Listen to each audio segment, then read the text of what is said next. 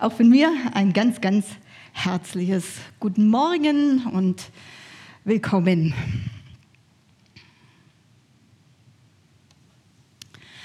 Dein Reich komme, dein Wille geschehe, wie im Himmel, so auf Erden. Ich denke, das sind Verse, das ist eine Bitte, die uns allen sehr wohl bekannt ist. Sie stammt aus dem Vater unser. Und dass Jesus selbst uns diese Bitte lehrt und das nicht irgendwo und irgendwann, sondern ganz gezielt und am Anfang dieses Mustergebetes, wo ja seine Jünger gefragt haben, wie sollen wir beten, da gibt Jesus das zur Antwort, bete, dein Reich komme, dein Wille geschehe, wie im Himmel so auf Erden. Das zeigt uns ja irgendwo die Wichtigkeit, die Jesus diesem Reich Gottes gibt. Aber was beten wir denn da eigentlich?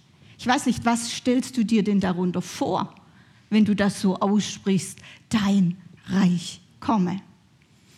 Das Problem an diesem Reich ist ja, dass wir es nicht sehen können, nicht schmecken können, nicht riechen können, nicht greifen können mit unseren natürlichen Organen, die wir haben. Es ist ein geistliches Reich. Wir brauchen dafür geistliche Augen, wir brauchen dafür unser Herz. Jesus sagte einmal, Lukas 17, Vers 20, Gottes Reich kann man nicht sehen wie ein irdisches Reich. Niemand wird sagen können, hier ist es oder dort ist es.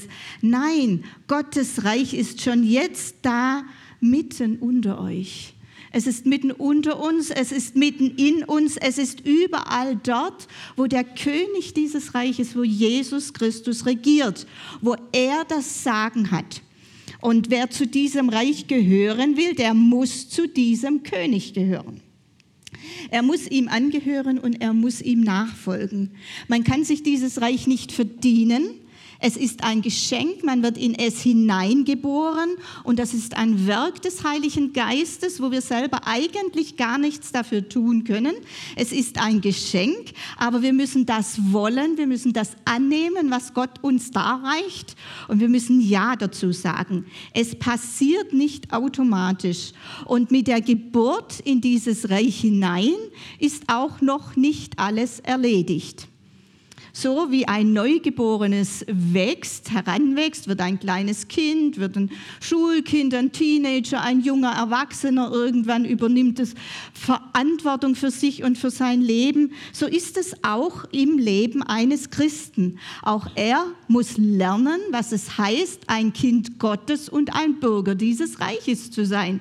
Das sind Schritte zu tun, da gibt es Entwicklungsprozesse, denen wir uns stellen müssen und wir nennen da das im ja, christlichen Fachjargon entweder Nachfolge oder Heiligung. Und darum geht's.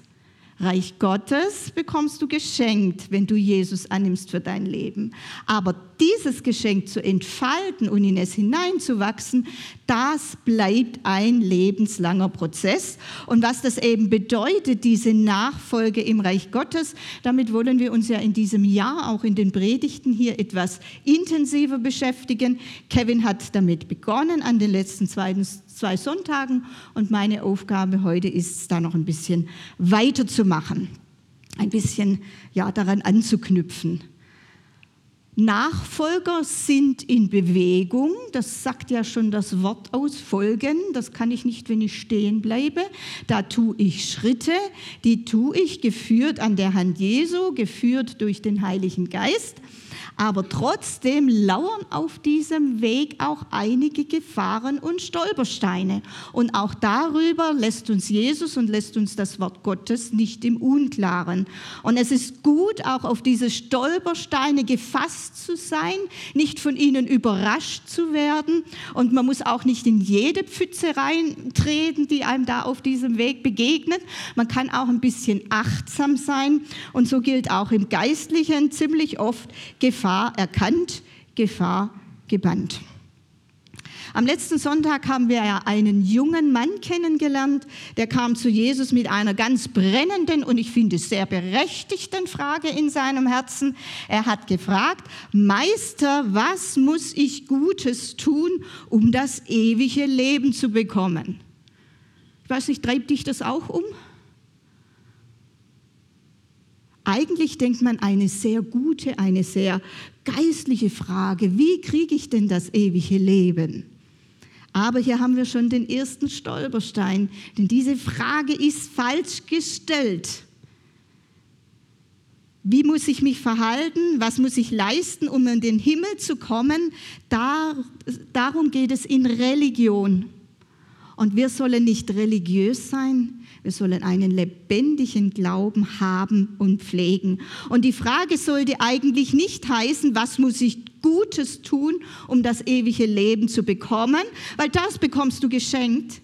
Die Frage sollte eigentlich heißen, wie muss ich mich denn verhalten in diesem Reich Gottes? Wie lebe ich eine Reich Gottes Kultur? Wie lebe ich als jemand, der bereits in diesem Reich ist und der sich des Himmels sicher sein darf? Das ist trotzdem eine Herausforderung, der wir uns stellen müssen. Jesus lud diesen jungen Mann ein, ihm nachzufolgen. Aber leider gab es da einen wunden Punkt in seinem Leben, der ihm genau das unmöglich machte. Sein Herz war in einem Zustand, dass er diese Einladung nicht annehmen konnte. Und genau diesen wunden Punkt, den sah Jesus und den sprach er an. Und das tat er nicht, um ihn zu verurteilen, nicht um ihn schlecht zu machen, sondern er tat es, weil er ihn lieb hatte und weil er ihn gewinnen wollte. Und deshalb sagte er zu ihm, Matthäus 19, 21, wenn du vollkommen sein willst, geh, verkaufe alles, was du hast und gib den Erlös den Armen und du wirst einen Schatz im Himmel haben und dann komm und folge mir nach. Es gibt also gewisse Voraussetzungen, die wir haben müssen, Voraussetzungen unseres Herzens, damit eine Nachfolge überhaupt möglich ist. Und diesem ansonsten sehr tollen, sehr vorbildlichen jungen Mann wurde tatsächlich sein Reichtum zum Verhängnis. Und dabei war sein Problem nicht das Geld an sich. Jesus beanstandete überhaupt nicht, dass er reich war, dass er Vermögen hatte. Geld ist zuerst einmal ein Segen. Geld gehört zur Versorgung unseres Gottes. Aber es kann zu einem Fluch werden, wenn es unser Herz bindet und unser Herz bestimmt. Und so war es wohl bei diesem Mann. Er war nicht in der Lage, das, was er hatte, loszulassen. Sein Vermögen hatte einen Stellenwert in seinem Leben, dem, der eigentlich Vermögen nicht zukommen sollte. Das war sein Problem. Und wir alle stehen in der Gefahr, dass das Problem dieses jungen Mannes auch unser Problem wird. Wir alle brauchen Geld, wir alle haben Geld, sicher der eine mehr als der andere, aber wir gehen alle damit um, Tag für Tag. Es gibt eigentlich, wenn du darüber nachdenkst, keinen Tag, an dem du nicht irgendwie mit Geld zu tun hättest. Und das ist ja auch okay. Wir verdienen es, wir bekommen es vielleicht geschenkt, wir geben es aus, wir sparen es, wir investieren es, wir verschenken es. So ist das Leben, das ist total in Ordnung. Aber die Frage, die Jesus uns stellt, die ist immer wieder, wer herrscht denn da über wen? Wer bestimmt hier über wen? Bestimmst du über dein Geld oder bestimmt dein Geld über dich? Und Nachfolge wird nicht möglich sein, wenn dein Geld über dich bestimmt. Eigentlich ist es ja nicht mehr als ein Zahlungsmittel. So ein Geldschein, auch dein Bankkonto ist weder gut noch böse. Aber im Geld, in unseren Finanzen, da steckt eine ganz eigene Dynamik, weil es halt schon sehr erstrebenswert ist, Geld zu haben. Auch ich muss sagen, ich habe lieber Geld, als dass ich keins habe. Ja, man sagt so, hast du was, dann bist du was. Geld öffnet Türen. In gewisse Schichten kommt man nur hinein, gesellschaftliche Schichten, wenn man vermögend ist. Geld verschafft Einfluss und Ansehen und mit Geld kann man sich halt schon allerhand kaufen und leisten an Annehmlichkeiten, was ohne das entsprechende Moos, ohne das entsprechende Kleingeld eben nicht geht.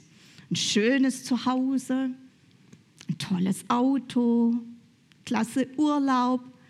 Sogar Menschen arbeiten für dich, wenn du sie bezahlen kannst. Dienstleistungen erkaufen wir uns. Ja, und so stehen uns schon viele schöne Dinge offen, wenn wir das nötige Geld dafür haben. Und weil Geld so vieles erst möglich macht, ist es ja auch nicht erstaunlich, dass unsere Finanzen natürlich einen Teil unseres Lebens bestimmen und dass sich einige unserer Gedanken ums Geld drehen. Das ist auch so weit noch in Ordnung. Das darf aber nicht dazu kommen, dass sich diese Gedanken verselbstständigen, dass es irgendwann um nichts Erstrebenswerteres mehr geht, als um den Reichtum zu vermehren und äh, ja, das Geld sozusagen zu einer Art moderner Götze wird. Und das ist eine Gefahr, der wir ins Auge blicken sollten, jeder von uns. Und das macht das Thema Geld zu so einem zutiefst geistlichen Thema und das interessanterweise ganz unabhängig davon, wie viel du davon hast. Das ist für die, die wenig haben, genauso wichtig wie für die, die viel haben. Und das ist wahrscheinlich auch der Grund, dass Jesus ganz viel über Finanzen, über Besitz, Vermögen, über Geld gesprochen hat. Mehr übrigens als über Vergebung oder über den Heiligen Geist, was ja für uns ganz wichtige Themen sind. Als der reiche Jüngling traurig davongegangen war, da wandte sich Jesus wieder seinen Jüngern zu und er sagte zu ihnen, ich versichere euch, für einen Reichen ist es schwer, in das Himmelreich zu kommen. Um es noch deutlicher zu sagen, eher geht ein Kamel durch ein Nadelöhr, als dass ein Reicher ins Reich Gottes kommt. Als die Jünger das hörten, waren sie zutiefst bestürzt. Wer kann dann überhaupt gerettet werden? fragten sie. Jesus sah sie an und sagte, bei den Menschen ist das unmöglich, aber für Gott ist alles möglich. Lob und Dank. Die Jünger, lesen wir hier, waren sehr betroffen über diese Worte von Jesus und das wiederum darf uns betroffen machen, weil die Jünger waren keine Multimillionäre. Das waren Menschen wie du und ich. Und trotzdem fühlten sie sich angesprochen und das dürfen wir auch tun. Wie sieht es denn bei uns aus? Schaffen wir es, mit unserem Geld Reich Gottes konform umzugehen, dass es ein Segen ist in unserem Leben für uns und für andere und dass es nicht zu einem Stolperstein wird auf dem Weg der Nachfolge? Jesus sagte mal, wer in den kleinsten Dingen treu ist, ist auch in den großen treu. Und wer in den kleinsten Dingen nicht treu ist, der ist auch in den großen nicht treu. Wenn ihr also im Umgang mit dem unrechten Mammon nicht treu seid, wer wird euch dann das wahre Gut anvertrauen? Mammon ist der Gott des Geldes und wird hier auch gebraucht als ein Synonym für Geld an sich. Machen wir ja auch, sagen wir ja auch so, der jagte Mammon nach. Ist ja auch so eine Redewendung, die wir kennen. Und Jesus zeigt uns hier den geistlichen Stellenwert des Geldes. Einerseits spricht er hier vom Geld als von einem kleinsten Ding, was weniges, was Unbedeutendes, einfach deshalb, weil es einmal später in der Ewigkeit keine Rolle mehr spielen wird. Du kannst nichts von deinem Geld, von deinem Reichtum mitnehmen in die Ewigkeit und dort braucht man das auch nicht mehr. Geld ist tatsächlich nur was für diese Welt und deshalb ist es etwas Kleines, etwas Geringes, wenn wir aus der Ewigkeitsperspektive heraus denken. Andererseits gibt Jesus aber diesem Geld, diesem geringsten, doch einen sehr hohen Stellenwert wieder, weil er sagt, gerade der Umgang damit entscheidet darüber, was ich dir anvertrauen kann und nicht nur an Geld, sondern auch an geistlichen Dingen, an dem wahren Gut. Und das zeigt, dass es halt schon wichtig ist und dass Gott schon genau hinschaut, wie wir mit diesem Geringsten umgehen. Und Jesus warnt auch, Matthäus 6, 24, niemand kann zwei Herren dienen. Entweder wird er den einen hassen und den anderen lieben, oder er wird einem anhängen und den anderen verachten. Ihr könnt nicht Gott dienen und dem Mammon. Und da haben wir es wieder.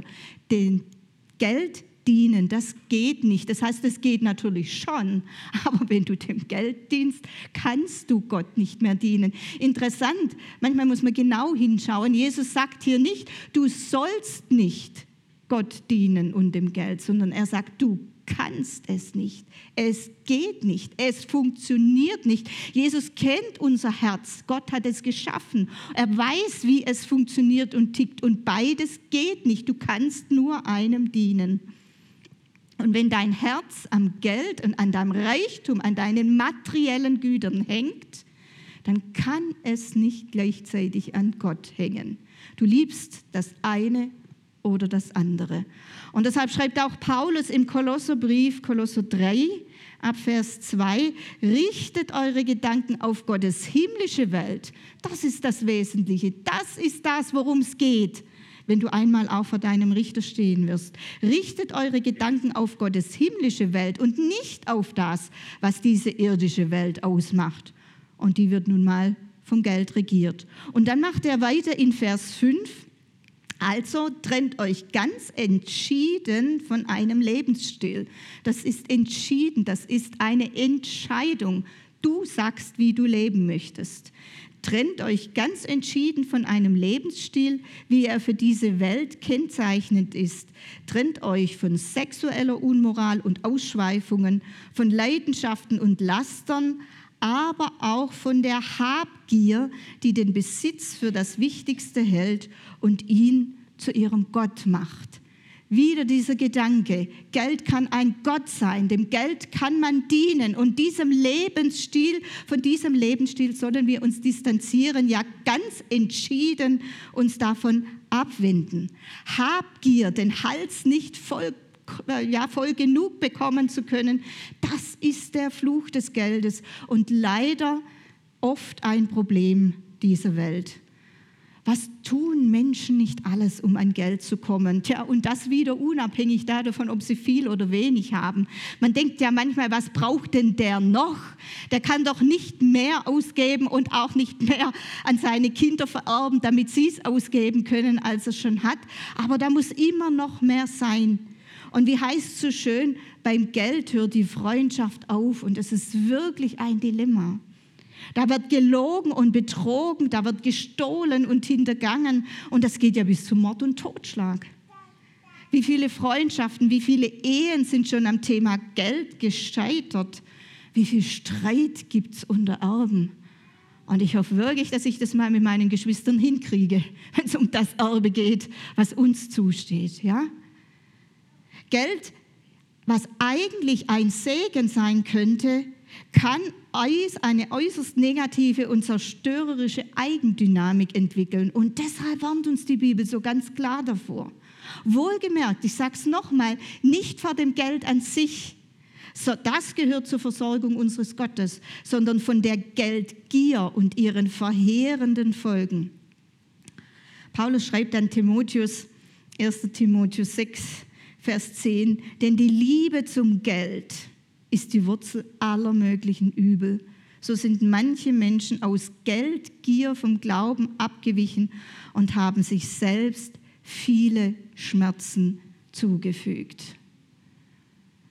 Geiz ist eben nicht geil, wie es früher mal hieß in einer Werbung. Geiz macht unsympathisch, egozentrisch, skrupellos und am Ende steht man alleine da.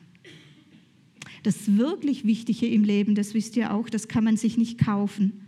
Und das verlieren wir, wenn wir nur dem Geld nachjagen. Und Gott schaut da schon genau hin, wie wir mit unserem Besitz umgehen und welchen Stellenwert wir dem Geld in unserem Herz geben. Auch unser Geldbeutel braucht Erlösung. Auch er muss ins Taufbecken, wenn ihr versteht, was ich meine. Wisst ihr was? Wir können uns das leisten. Wir können es uns leisten, nicht mehr am Geld zu hängen, nicht mehr unsere Versorgung und unsere Sicherheit in unserem Konto zu suchen, weil Gott hat versprochen, unser Versorger und unsere Sicherheit zu sein, wenn wir ihn dieser Versorger sein lassen. Matthäus 6, Vers 33 heißt es, setzt euch zuerst für Gottes Reich ein und dafür, dass sein Wille geschieht. Ist wieder die Bitte des Vaterunsers. Und jetzt kommt die Verheißung, die daraus kommt. Dann wird er euch mit allem anderen versorgen. Wir können es uns leisten, großzügig zu sein. Wir können es uns leisten, nicht für alle Eventualitäten vorsorgen zu müssen und zu hamstern und zu horten, weil wir Gott, weil wir Jahwe Jirre als unseren Versorger haben. Und weil Geldliebe eben Götzendienst ist, deshalb wird Gott uns immer wieder prüfen in diesem Bereich. Sei darauf gefasst, das ist normal. Gott wird immer wieder hinschauen, wo hängt dein Herz? Lebst du auch im Bereich der Finanzen eine Reich Gottes Kultur oder eben auch nicht? Nun fragt man sich ja, wie sieht's aus? Was möchte denn Gott von mir? Wie gehe ich denn gut mit meinem Geld um? Wo soll ich es denn hingeben? Wie viel darf ich behalten? Wie viel muss ich spenden? Wohin soll ich opfern? Und im alten Bund für Israel, da gab es dafür auch klare Regeln. Gott hatte seinem Volk Gesetze gegeben, nach denen sie leben sollten. Und darin war auch der Umgang mit Finanzen und mit Geld, mit Einkünften, mit Opfern, mit Abgaben geregelt. Da hattest du es schwarz auf weiß. Gott hatte festgelegt, dass 10 Prozent aller Einkünfte ihm gehören und dass sie vor allen anderen Ausgaben, die man halt so tätigen muss, in den Tempel gebracht werden müssen.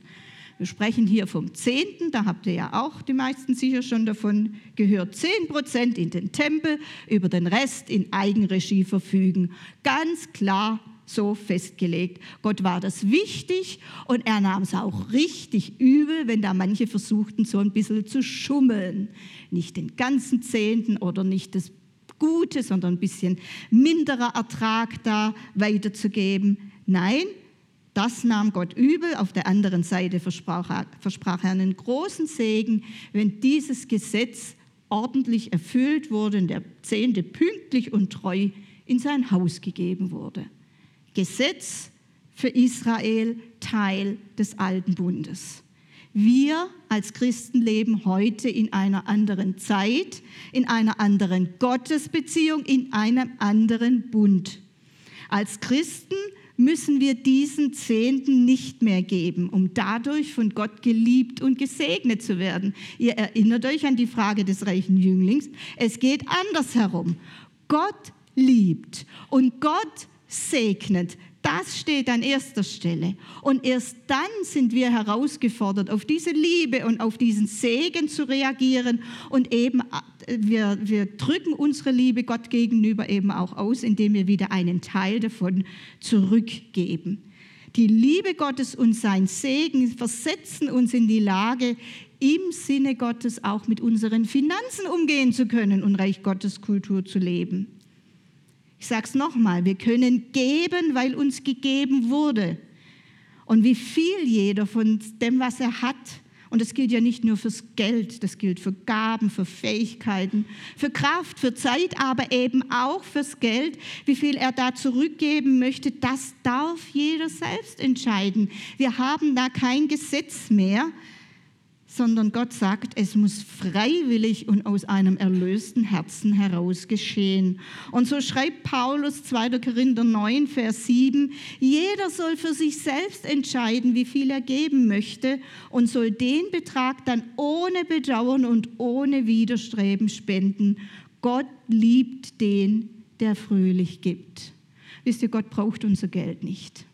Ja, wir brauchen hier Geld für unsere Gemeinde. Reich Gottes braucht selbstverständlich Geld, Mission braucht Geld. Es läuft nichts ohne das auf dieser Welt. Aber Gott hat Möglichkeiten, die unsere bei weitem übersteigen. Und ihm gehört doch sowieso alles. Du gehörst ihm mit allem, was du bist und hast, wenn du ein Bürger seines Reiches bist.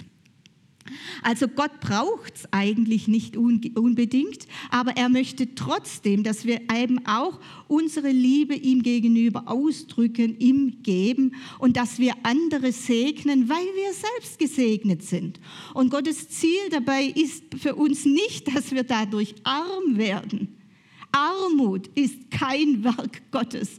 Armut ist ein Werk des Teufels. Und Jesus ist gekommen, um die Werke Satans zu zerstören.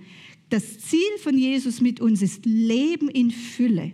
Und so schreibt Paulus dann auch in diesem 2. Korinther 9 weiter in Vers 8.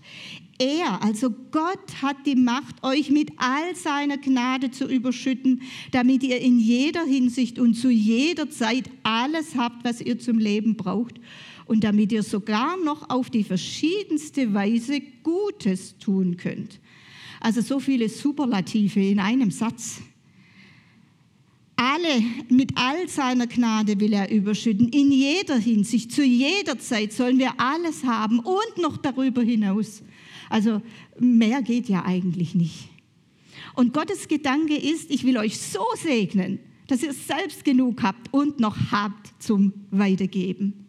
Das ist Reich Gottes. Reich Gottes ist ein Geberreich. Gott ist selbst der größte Geber und wir dürfen es ihm nachmachen, aber bitte nicht aus Angst oder Berechnung, sondern aus Liebe. Und da passt ja die diesjährige Jahreslosung so wunderbar, die aus dem ersten Korintherbrief kommt. Alles, was ihr tut, geschehe in Liebe. Alles geschehe in Liebe. Auch der Umgang mit deinem Geld, mit deinem Besitz, auch das Opfern und Spenden. Eben nicht aus Pflichtbewusstsein, nicht aus Angst vor Strafe, nicht aus Angst irgendwie zu kurz zu kommen, nicht aus Berechnung, sondern aus Liebe sollst du geben. Und alles, was dich reut, jede Spende, die dich reut, kann ich nur sagen, lass sie besser stecken und kümmere dich zuerst mal um dein Herz. Hast du vielleicht Angst tief in deinem Herzen? Steckt da noch Angst, zu kurz zu kommen?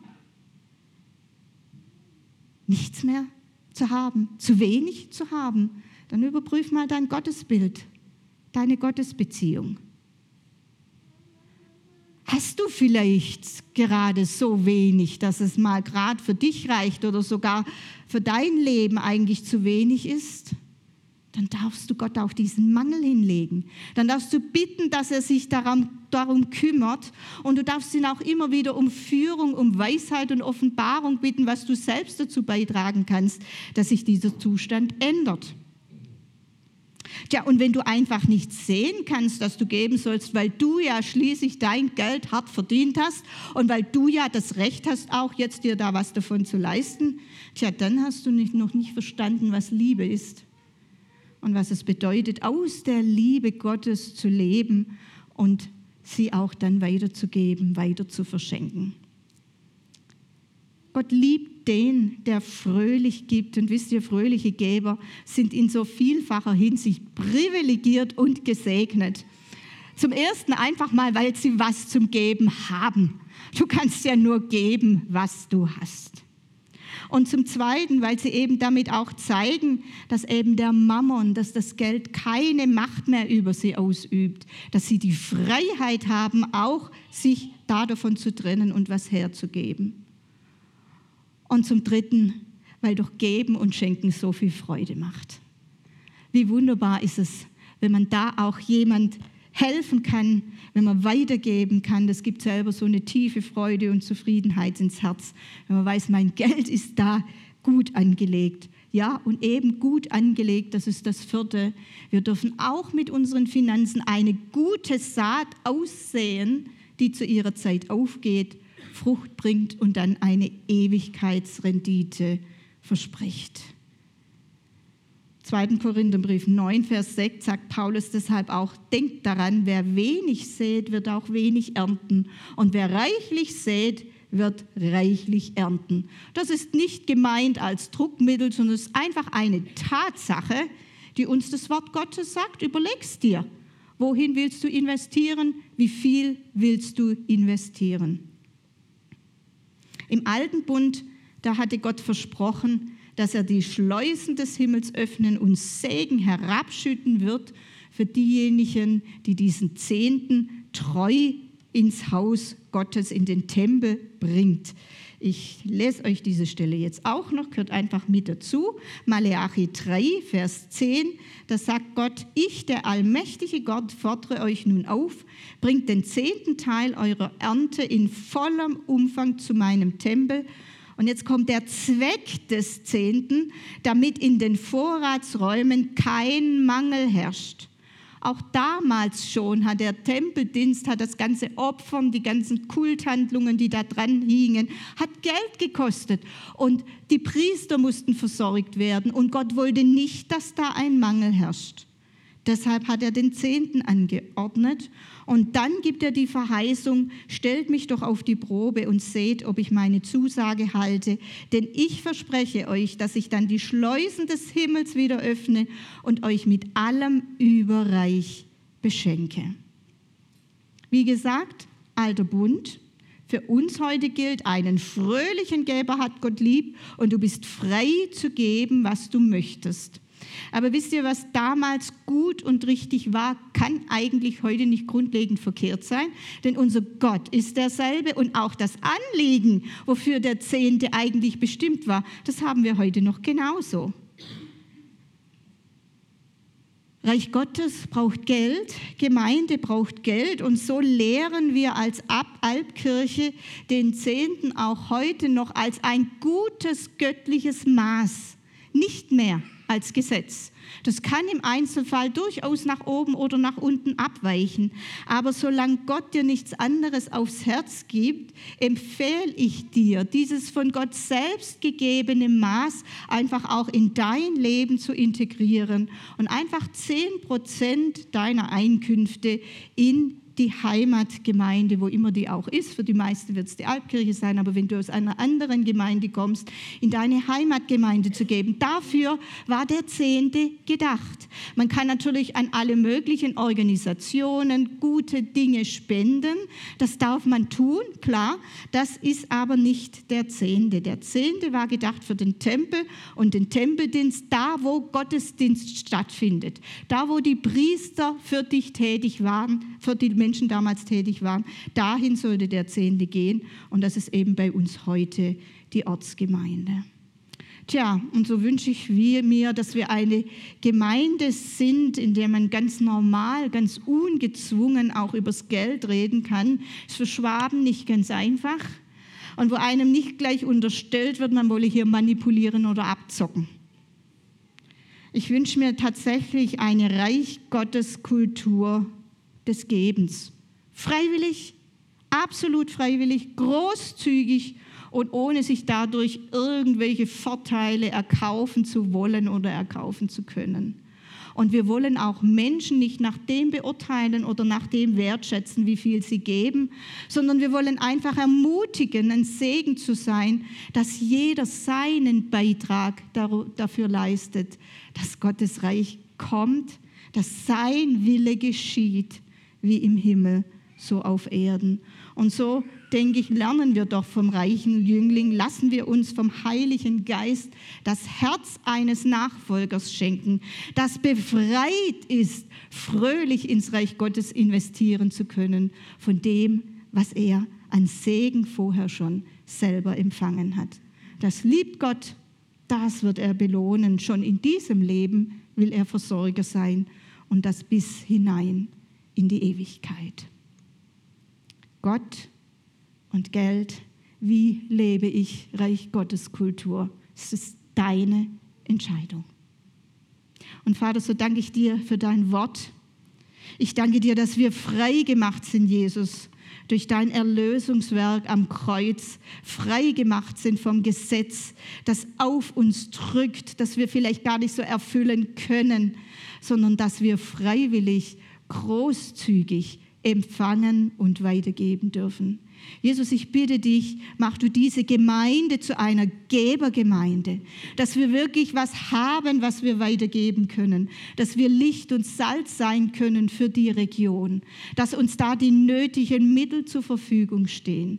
Ich bitte dich, mach da auch Menschen bereit, von ihrem Segen ein Stück weiterzugeben und mach uns als Gemeinde bereit, großzügig auch zu sein in unser Umfeld hinein, andere damit zu segnen, damit dein Reich kommt und dein Wille geschieht, wie im Himmel, so auf Erden. Amen. Amen.